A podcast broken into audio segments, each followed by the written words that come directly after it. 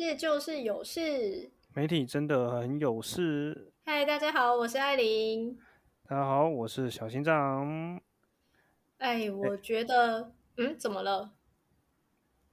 我只是觉得这礼拜有点累，因为那个啊，上周末我是第一次出外景节目拍摄，那个我一直从台北到台南，然后呢，再从台南到到南投，然后在南投那边山上的部落待了两天，再回台北哦，就整个周末啊都没有在那个休假。哎，对啊，那你这样子有补休吗？然后我星期一就补休了，然后那个去打 去打疫苗，去打我第四季。结果没想到呢，就还是有点晕，有点发烧，所以呢，等于休了一天半，星期一、星期二的半天。哎，等一下，我非常好奇，现在第四季是一般民众的身份就也可以去打了，是不是？然后就是十八岁以上就可以去打了，但是现在能选的就只有次世代莫德纳的三四，它可以供四三四五 G 吧？嗯，哦，好的好的，这样我还原本期待说我可以高端一次到底耶。啊，你也要开始来替换你的高端是不是？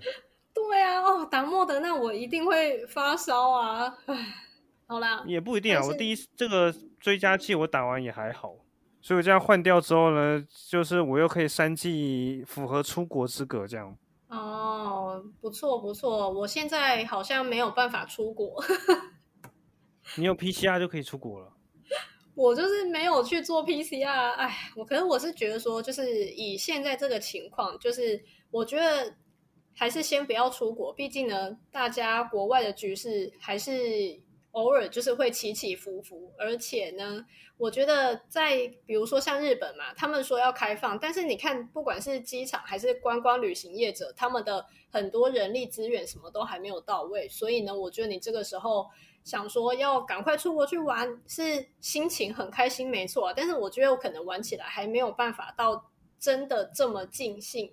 所以呢，有时候我觉得在国内玩其实也还是不错又安全的选择啦。上礼拜我在工作的时候啊，其实是万圣节周末嘛。那艾琳，你有没有去和你男友去度过什么愉快的万圣节？当然是没有啊。哎。万圣节这种节日，就是小朋友会很开心，可是大人就觉得很还好。我不知道我自己是对于变装这种东西，或者是那种外面会有一些游行啊之类的，我就会完全没兴趣。哎，其实我之前有参加过台湾万圣节活动，是去什么天母有一个那个，毕竟都是外国人住比较多，他们对我办那个万圣节派对。那哎，我们前同事的那个小孩。去年不知道有没有变装，他今年变成那个唐老鸭，你有看到那个吗？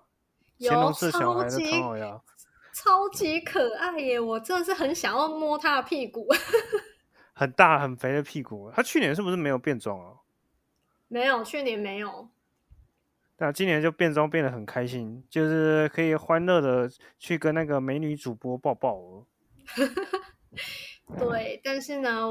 有没有发现，就是在我们嗯，可能开开心心过万圣节的时候，但是在南韩却不是这么的可以开心过节，因为呢，呃，就是不久前嘛，他们呢发生了一个蛮重大的呃意外，所以呢，那个意外也造成了有一百五十六个人的死亡。那我是觉得说，以一个踩踏意外来讲的话，这其实是非常非常严重的一件事情诶。那时候其实我工作是第一天，就是我们是我跟着义工团去盖房子，大家就很开心。其实工作结束在那边烤肉，准备要睡觉了。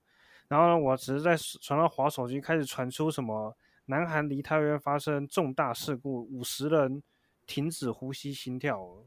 然后我后来追，然后后来开始陆续是踩踏的消息，隔天的死亡人数就破三位数。然后是非常严重，那其实好像是那个地方本身就是万圣节，大家都会去那边聚集啊。然后好像那边也没有特别办什么活动，就是大家都会去那边过了，感觉就很像要怎么解释呢？可是没有特别办什么活动，大家又会去那边，这好像台湾没有发生这样子的活动哦。不是，我觉得他应该是说他们不算是一个。大的商圈活动，它算是店家之间小小的一些可能，嗯，我这一家餐厅或这家酒吧或这家夜店都会有自己主办的一些小游戏这样子，但是他们没有把整个商圈串起来的那一种大型活动。但是因为梨泰院那个地方本来就是呃首尔年轻人他们很喜欢去的。可是，就是因为那个地方太狭窄了，我觉得就光看那个照片，我都觉得天哪，怎么有办法当下容纳十万个人在在那个地方，真的是很可怕。嗯，就是那边好几条巷，那个区域记了十万人，然后那个巷子又聚集了更多的人，那个死亡之巷。反正这件事情出来之后，很多名人好像或者是大家都想去凑热闹，也会想要直播啊，也会想要拍影片啊。所以意外发生之后，其实很多画面都有流出。嗯，然后因为是凌晨嘛，所以隔天开始，台湾的很多媒体去追报道，因为太严重了，然后就开始有现场的影音就开始去制作，让台湾观众去感受那些第一时间的一些当下的情况，尽量去能快则快，能有新的画面就有新的画面。对。但是呢，我们今天会特别想要把这一个事件拿出来讲，就是因为我们发现我们的前东家的那一位前主管贝辛哥，在这个时候呢，他也跟得很紧哦，马上就是请同事美眉去发了一篇影音新闻。但是呢，他的这一篇影音新闻呢，竟然就在那个时候引起非常大的轩然大波。嗯，所以。我记得，因为我本身就是一个资深乡民嘛，所以说我就会到处划 PPT 去看。香港那个 PPT 还是虽然现在好像大家都说里面有网军啊，里面都是那个科粉在攻占了，但是其实要更新这种大事情，还是会有很多新讯息出来，或有一些高清无码的画面或是影片出来他们也会持续讨论，碰到什么新闻去大量的转发，就是我们可以在那个平台看到很多，那个论坛看到很多。来自四面八方的新闻，结果呢，我就划到一条，嗯，他这个新闻说，请我们前东家的员工进来，说知道是怎么回事。原来呢，我后来想说，哎，这跟你谈是什么？我就点开来看一下，哦哦，好，这就我也是就嗯，很诡异，就是那个画 面配的制作出来的新闻是一种诡异的氛围。艾琳，你在他被砍掉之前，你有看完吗？没有，我来不及点进去看，你知道吗？就是因为你传出来的时候，我在点进去那一篇，它就已经被下架了，就是影片已经看不到了。你那一份你有备份是不是？然后那时候我开的手机录影。啊，你竟然有偷录！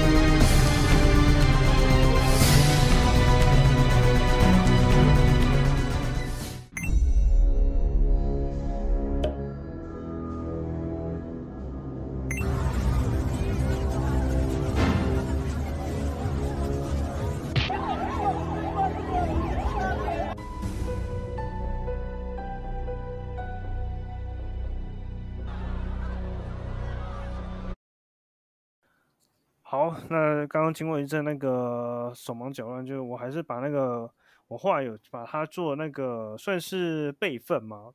备份下来的影片给艾琳看了。那你看完那个影音新闻的感受如何？其实这则新闻的原始画面就是应该是最近很多新闻网都有推的那个一个韩国实南韩实况组从欢乐到惊恐到被挤到那边，然后到得救的那个那整段画面的其中一部分。嗯，哎，我是觉得，我觉得最有问题的就是它的那些特效字跟特效音，就是我刚看完之后。我觉得通常在这种重大意外的时候啊，真的是不会去上那些罐头音效啊，所以我觉得这一个地方你上上去就会让人家觉得有一点错愕，有一点傻眼，就觉得怎么会加在这种嗯这种意外事故上面？再来就是我觉得特效字真的有时候不需要上到这么满。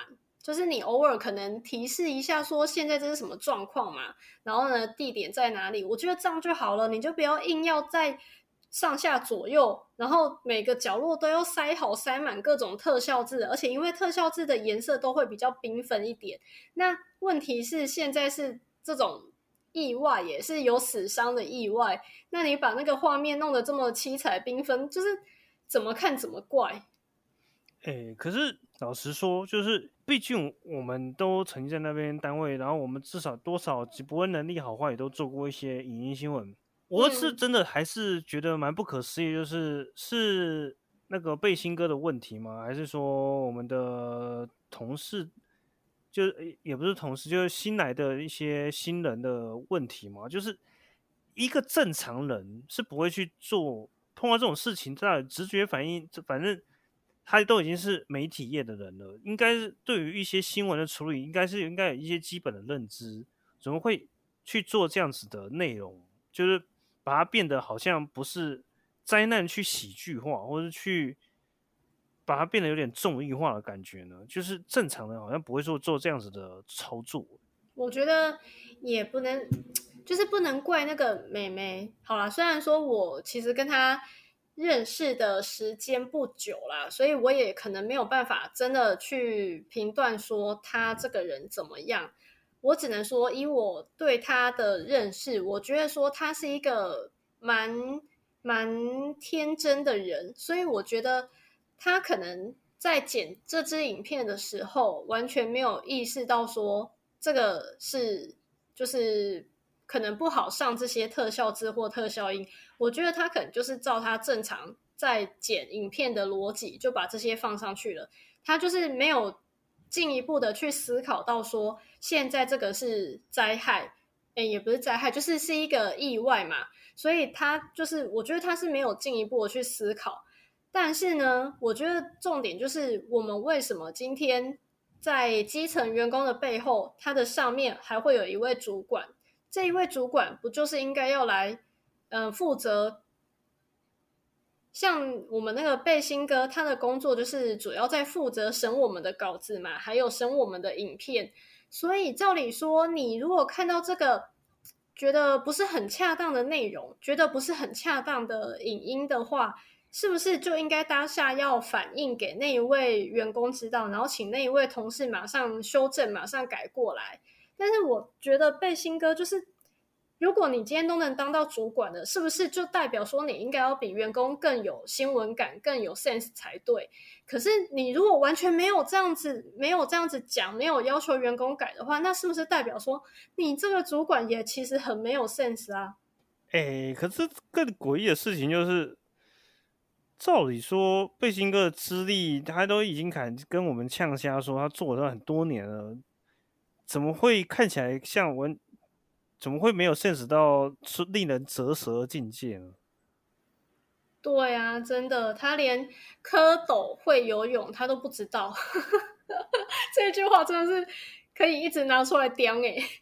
你觉得他是没 sense 吗？还是他是有意为之，有意引发 网友的舆论议论纷纷，然后让流量冲高？我觉得他就是有一点故意的。因为你知道，他以前出生的那一家媒体也是以走新三社为，就是把它弄得比较主流一点的这个媒体嘛。所以呢，基本上我觉得在他的观念里面，他就是觉得标题要下很耸动，影片要剪得很。呃，让人家看了会有遐想之类的那种八卦绯闻，他都是这样处理嘛？那如果有什么重大死伤的意外呢，就一定要把它弄得更夸饰、更耸动给大家看，大家才会点进去看，才会觉得可怕，然后才会开始一直分享下去。所以我觉得他从以前到现在的操作模式都一样，他在看到这一次意外的时候，他就是也会想说，哎，如果。就是网友看到觉得哎真的很可怕，当然就会越分享出去嘛。那就算是有人批评，他也觉得哎坏的声量也是声量啊。就算网友批评，那我们这支影片的声量就是被冲高了嘛，就是这样。我觉得他这个人从以前在处理事情，就一直都是带着这种观点，所以我也觉得很就是很怎么讲。如果这种人一直让他留在媒体圈、留在新闻圈的话，你不觉得这是一个很可怕的灾难吗？嗯，我觉得这也成为台湾媒体的一个真正的乱象的来源了。那其实要怎么说呢？其实刚刚艾琳觉得奇怪的效果音和特效字，基本上哪一家新闻网都是这样子。嗯，是啊。那。也还曾经被那个 YouTube 就是啾啾前来调侃，他就拍出类似这样子的新闻网的影音，把一个很平凡的事情，好像是他汤匙还是筷子什么坏掉还是什么，反正就是或者洗衣机，反正那他是讲一个很日常生活的东西，加满了这个东西，他说这就是现在的影音新闻。那不知道各位乐听众是不是你们就是爱看这种东西呢？还是说其实台湾媒体会变成这样，是不是也是某部分？这种乐听众造成的，我无法确定啊，因为我只知道，就是说贝星哥搞出了这个风波之后，其实是在 PPT 上面被讨论嘛，然后就引发了正反两面。这就是说，毕竟背心哥担任媒体有一部分稳固的始终支持者，他们会说：“哎呀，我想你看你们 PPT，你们平常笑人这样子，那现在为什么媒体这样做，你们又要抨击媒体呢？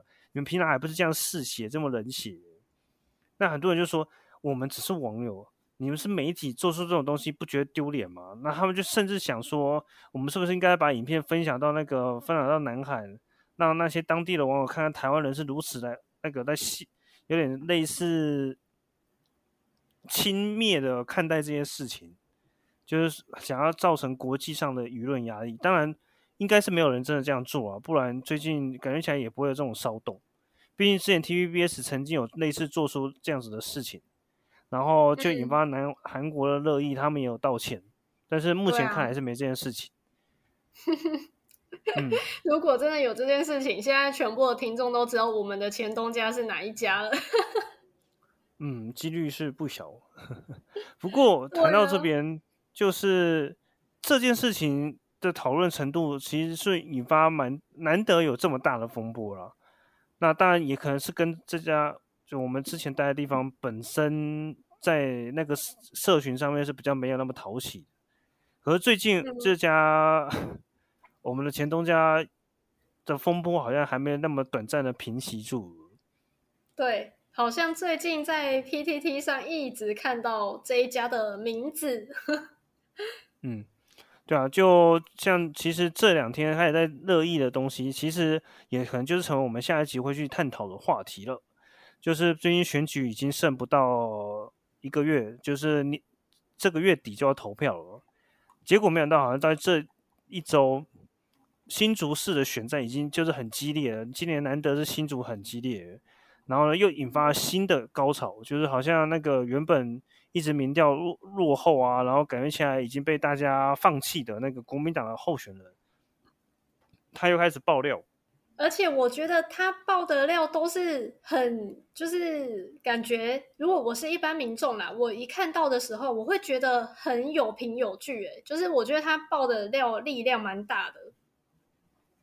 嗯，对啊，他虽然爆这些量都力量很大，可是好像有一些东西，他大家后来歪楼去别的地方去了，就是大家这个反正很简单，就是林根人他的爆料，然后他还是针对什么。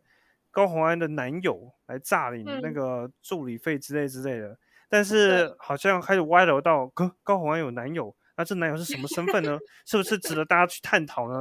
然后去开始起他男友的底啊，然后什么男友曾经结婚吗？是已婚身份交往吗？还是什么？就闹了一大堆的事情，然后好像又有媒体人去踢爆、去爆料一些事情，结果呢，搞了半天就是两天，在不到两天的状态下，高环这阵营就对多家媒体以媒体人提告，就说影射不当男女关系的媒体呢是非常的没有道德的，决定提告。那结果我们前东家的某一篇新闻也这样子被拉去提告了。我只能说。就是如果说你一次造谣，然后被骂，你还骂不怕的话，第二次还继续这样讲，那就是真的只能说是他自己笨了。哎，你这样听得出来我在讲谁吗？呃，他是不是又误信了哪些的消息来源吗？我就是在讲那一位很有名的寇姐。就是像之前那一次，不是说后来他自己说是乌龙爆料嘛，然后就是。可能有道歉，然后呢，在有一些电视台，他的可能就是请假嘛，对不对？但是你看他这一次一样的风波又再闹一次，我就会觉得，到底到底你 在讲话之前，你要爆料之前，有没有先动过脑想一下？他真的很强硬，他现在还是很强硬，就是说他他他好像跟高环回骂回去，对不对？我我来看一下他到底跟他说了什么事情。他这是好像很理直气壮，认为他这次爆料应该是没什么问题的。哎呦，你看他上一次也是很理直气壮，觉得自己没问题啊，结果最后突然间一个急转弯就道歉了。我只是觉得，就是他再继续这样下去，真的是他的名声会整个扫地耶。就是他原本以前建立起来的，嗯，那种名嘴很厉害的那个干练的形象，就是真的会整个不见，你知道吗？哎，可能很多人，可能他很早就已经没什么公信力了，只是有一阵 子起回来，然后后来现在又下去了。我记得对他就很呛啊，他就跟高文说：“你告个屁啊！你敢告吗？你就尽管告吧。诬告的话，我们就去法院见了。”他这是很有信心，真的很有信心，有比上一次还有信心。这样对，没错，他看起来就是这样子。好啦，我祝福他这一次是真的，就是有凭有据，讲的很实在的。对啊，其实也很难去理解啊。简单来讲呢，就是又被提高之后呢，然后听说那个刚刚我们提到李太元的新闻呢，当然我们的前公家还是有人是接受观众反馈，还是会去反省的，也不是反省，就是提出建议说，是不是应该处理一下？哎，真的处理一下，影片就被拿掉了。但是一被拿掉呢，网友就暴动了。你看，这就是那个偷偷摸摸又拿掉，然后又传了新的版本。那你敢不敢把之前的版本留着呢？就有人去狂嘲讽。所以，其实影片下架不一定是最好的处理方式，是不是应该要在原本的影片上面，就是大大方方的承认做错了，道歉，这样子其实才是最好的方式？你觉得嘞？网友应该会想要看到这种东西啦。就像那个什么，好像这次高玩去告，然后好像大家就开始在找，哎，到底这个乾隆，我们乾隆到底是做什么新闻？结果呢，又被发现，就是说，你看又被你删掉了，新闻影片又被拿掉了，然后呢，就说，然后好像结果没想到，那个就有网友第一时间反映说，哎，你看他们之前都敢去把那个嘲讽韩国的东西拿掉了，果然这就是恶那个惯犯就是这样子。